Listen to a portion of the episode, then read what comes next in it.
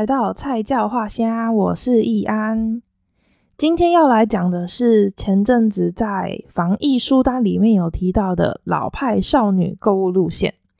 其实我之前不太算常看美食文学，但是前阵子因为被推了这本书，然后看，才发现哇，原来吃这件事情可以写得这么的迷人。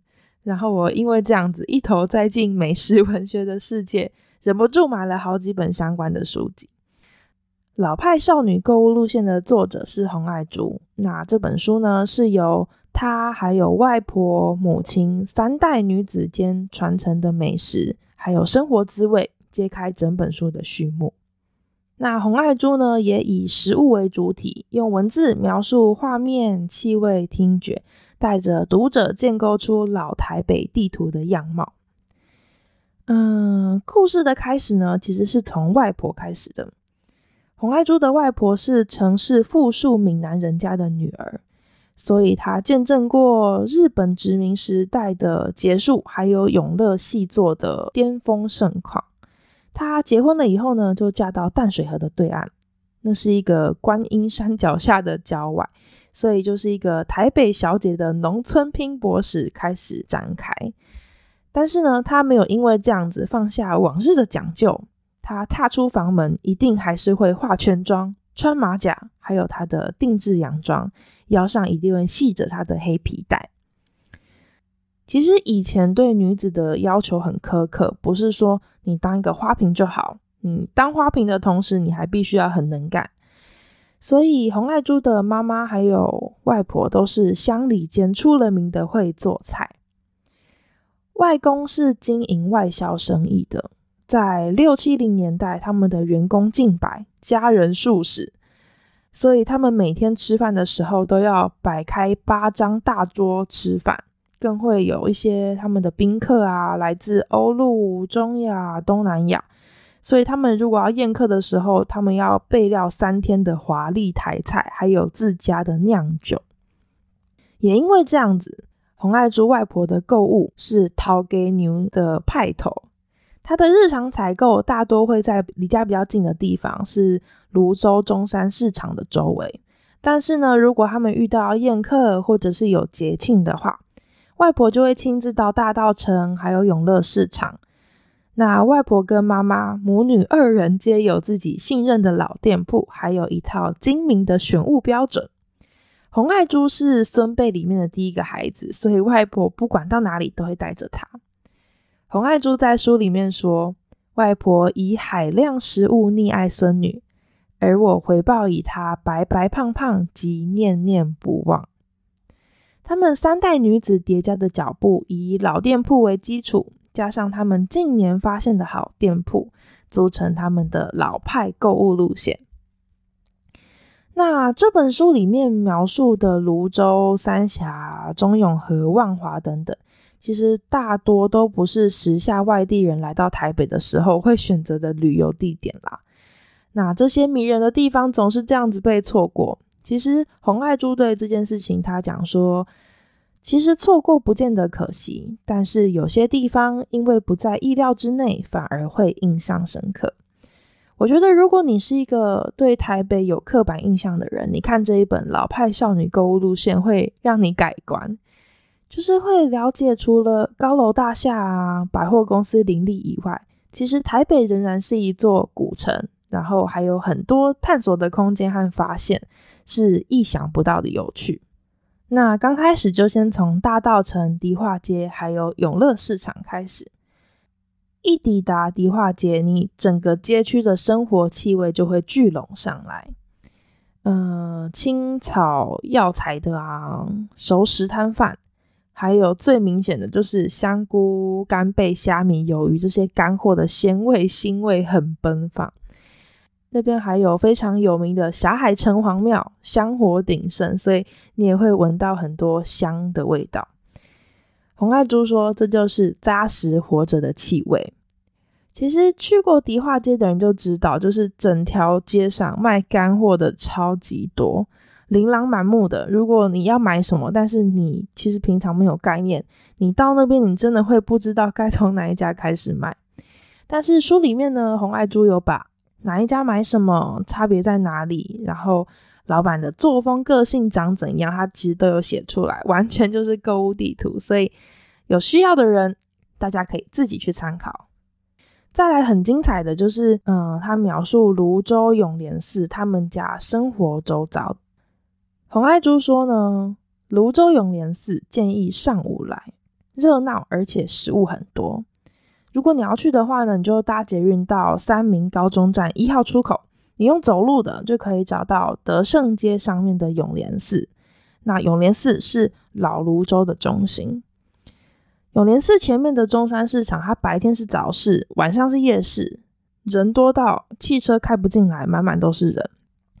即便是普通日子，永联寺的供桌仍会摆满七八成，就是他们那边大家买菜经过，就会啊顺路去庙里面走走串门子。那寺庙的门外呢，也会有人两手挂袋提满，然后双手合十致意。因为这样子，所以庙的内外洋溢着一股热烘烘、暖洋洋、蓬勃的人间朝气。通常寺庙的附近都会有饼店，永莲寺附近的饼店，它的用料扎实，店家接待诚恳温和。他说那是人对人的细微观察。其实那种自然温暖啊，倒不是说什么啊服务特别厉害或怎么样，那就只是出自台湾人的体贴厚道。那洪爱珠呢，也有讲到甘蔗汁这件事情。其实我以前不知道甘蔗汁这么的麻烦。他在里面呢有讲到红甘蔗还有白甘蔗的食用方式跟处理方式的不同。那口感卖相跟清洁，如果要同时顾及的话，其实是一门讲究的学问。嗯，尤其甘蔗其实不耐放，所以如果在台北夏天这种闷热的环境，甘蔗是很容易腐坏的，所以如果你要卖甘蔗汁的话呢，它的冷链保存系统和冷却系统是比较特别的，虽然陈旧，但是很有效。然后洪爱珠写切拉米小吃店特别精彩，它里面有讲说，哦，其实泸州人他们各自有自己偏好的切拉米店，那哪一家有怎么样的面条啊？哪一家有自己偏好的汤头？哪一家的猪肉和猪下水是新鲜甘甜的？或者你这个时间要去的话，有哪一家营业时间还没有过？或者哪一间的老板亲切可爱，和你个性比较合？里面有讲到黑白切是什么，就是欧贝切。现在我看到就是外面有贴欧贝切招牌的，我刚开始都以为就是有小菜的意思。那红爱珠在里面解释。一盘肉里面，它会拼两种肉，计一份肉的价格。欧贝切它是提供单独用餐的客人的体贴，这样子。那洪爱珠在讲切拉米的这个章节里面呢，她也有分享到，她带她的约会对象去庙里面拜拜啊，然后去吃小吃点。他说，凭借着吃食，看清彼此的参差，犹如趋吉避凶的直觉。他见识过不少感情成灾的事，是从生活里的碎石细沙开始崩塌的。事先有兆，不必自欺欺人。我自己会觉得，吃饭的时候的一些礼貌和习惯，确实是快速观察自己和这个人处不处得来的好时候，而且很有效率。嗯，比如说，嗯，对服务人员的态度啊，点餐的习惯。夹菜的方式，嗯，会不会吃干净碗里面的食物，或者是纯粹对吃食的品味喜好吧？嗯，咀嚼会不会发出声音？哦，这个我超级不行。然后吃东西的顺序啊，卫生习惯，或者对于结账观念的想法，我觉得很多东西都暗藏细节。那，嗯，每个人有自己的想法和习惯。这个话题的范围真的是有点广，大家其实平常啦，光是火锅要不要加芋头就能各种论述吵翻天，更不要说吃一顿饭下来的一些综合体验。我觉得这是呃很有趣的生活观察，或许由此也可以稍微理解为什么古今中外、东方西方各行各业，大家谈事情啊、交朋友都非常喜欢在饭桌上面交流。我忘记我以前在哪里看过，就是好像有一个中国人嫁到国外吧，嗯，她跟她老公同桌吃饭都要分开煮，因为谁都吃不惯对方的食物。然后那个女生很爱吃火锅，但是她的外国老公没有办法接受，诶，他觉得为什么要一锅汤里面塞满各种不同的食材，很恶心，尤其那个涮肉片的过程。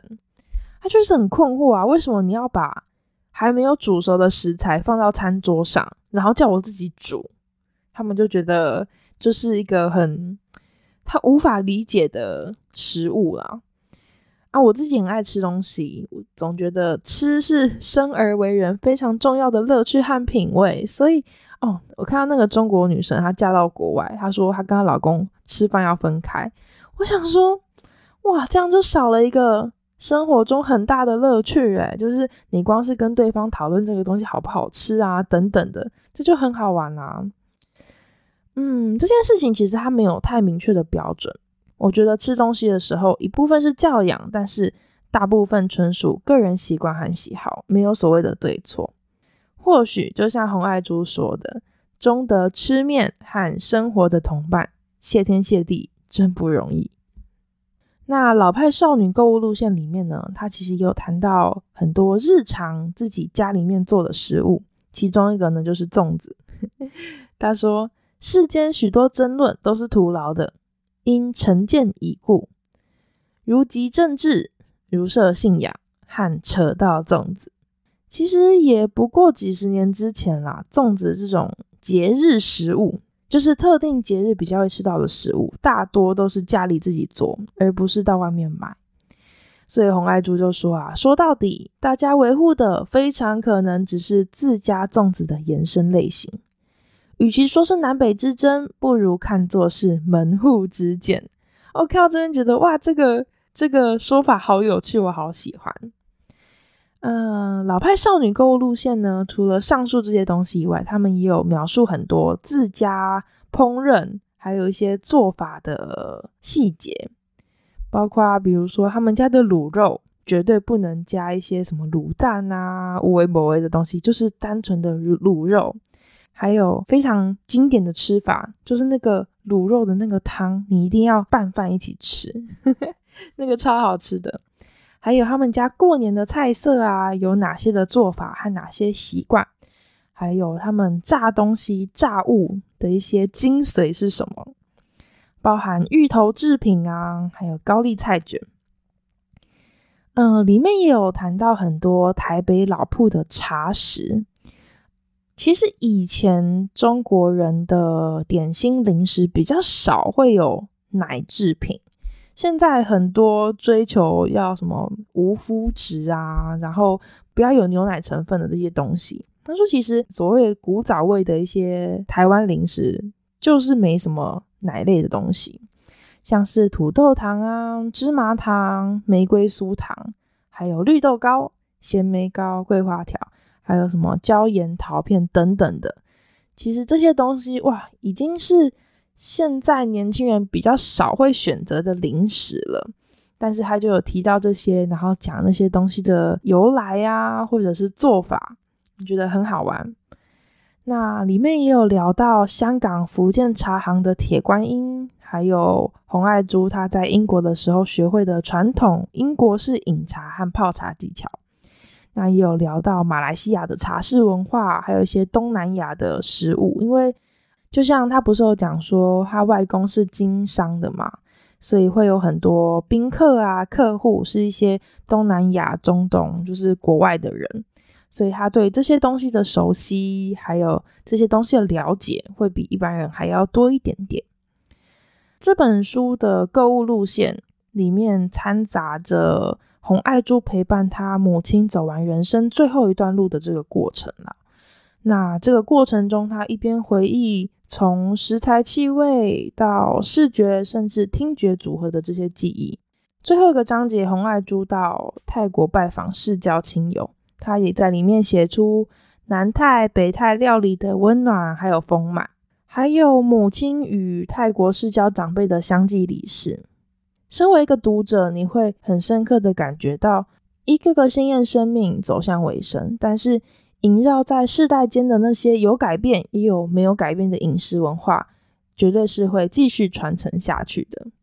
我这阵子刚好重新看一些作品，然后因为看这本书的关系，我就有比较注意到一些关于吃东西的细节，这样子。嗯，其中我有重新看几个，一个是《享受吧，一个人的旅行》，就是以前非常非常有名的《Eat, Pray, Love》。茱莉亚·罗伯兹坐在路边长椅吃冰淇淋啊，然后在意大利吃意大利面、披萨，还有在嗯和朋友的饭局上面啊，烤火鸡，还有各种美食，那时候风靡全球。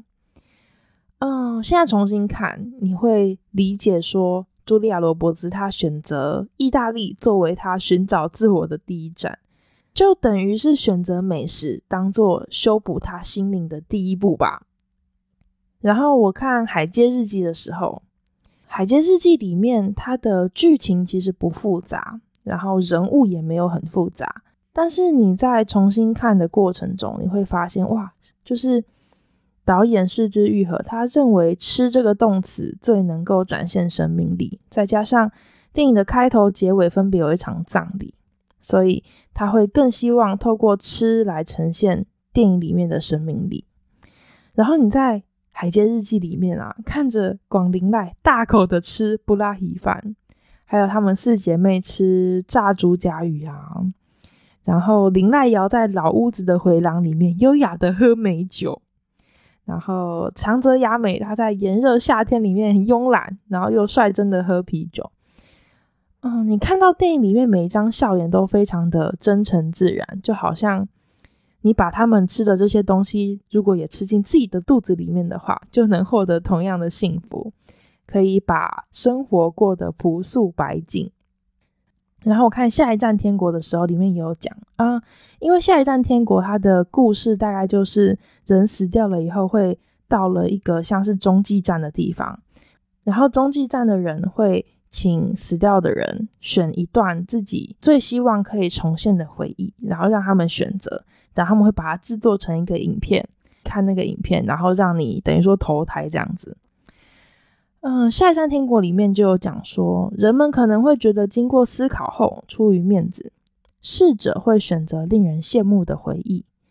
可是来到这里，一旦要做出选择的时候，不论男女老少，选择最多的是关于食物的回忆。看了这么多作品，大家对于吃这件事情这么的讲究。然后觉得这么的重要，觉得这么的不可取代吧？我觉得或许人生在世，能吃能睡能拉，大概就是生而为人最大的福气了。嗯，下个礼拜八月三十一，就是频道从第一集开播以来的一周年。然后我在想，要不要办个抽书的抽奖活动？嗯，详细的活动办法之后会公布在，应该是 IG 上面，FB 应该也会公布，所以大家再自己注意一下。如果有兴趣想要参加抽奖活动的，就算是海外的听众，我也会寄过去给你。如果你抽到的话，对，好，所以今天就先到这边喽。希望大家也可以多看一些美食文学，我觉得会有非常不一样的有趣体验。今天就先到这边喽，我是易安，下次见，拜拜。